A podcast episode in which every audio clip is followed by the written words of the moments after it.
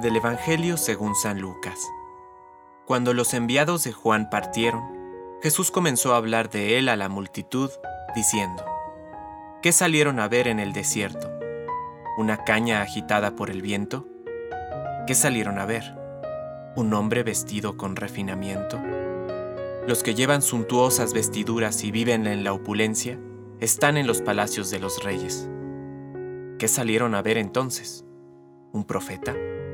Les aseguro que sí, y más que un profeta. Él es aquel de quien está escrito, yo envío a mi mensajero delante de ti para prepararte el camino.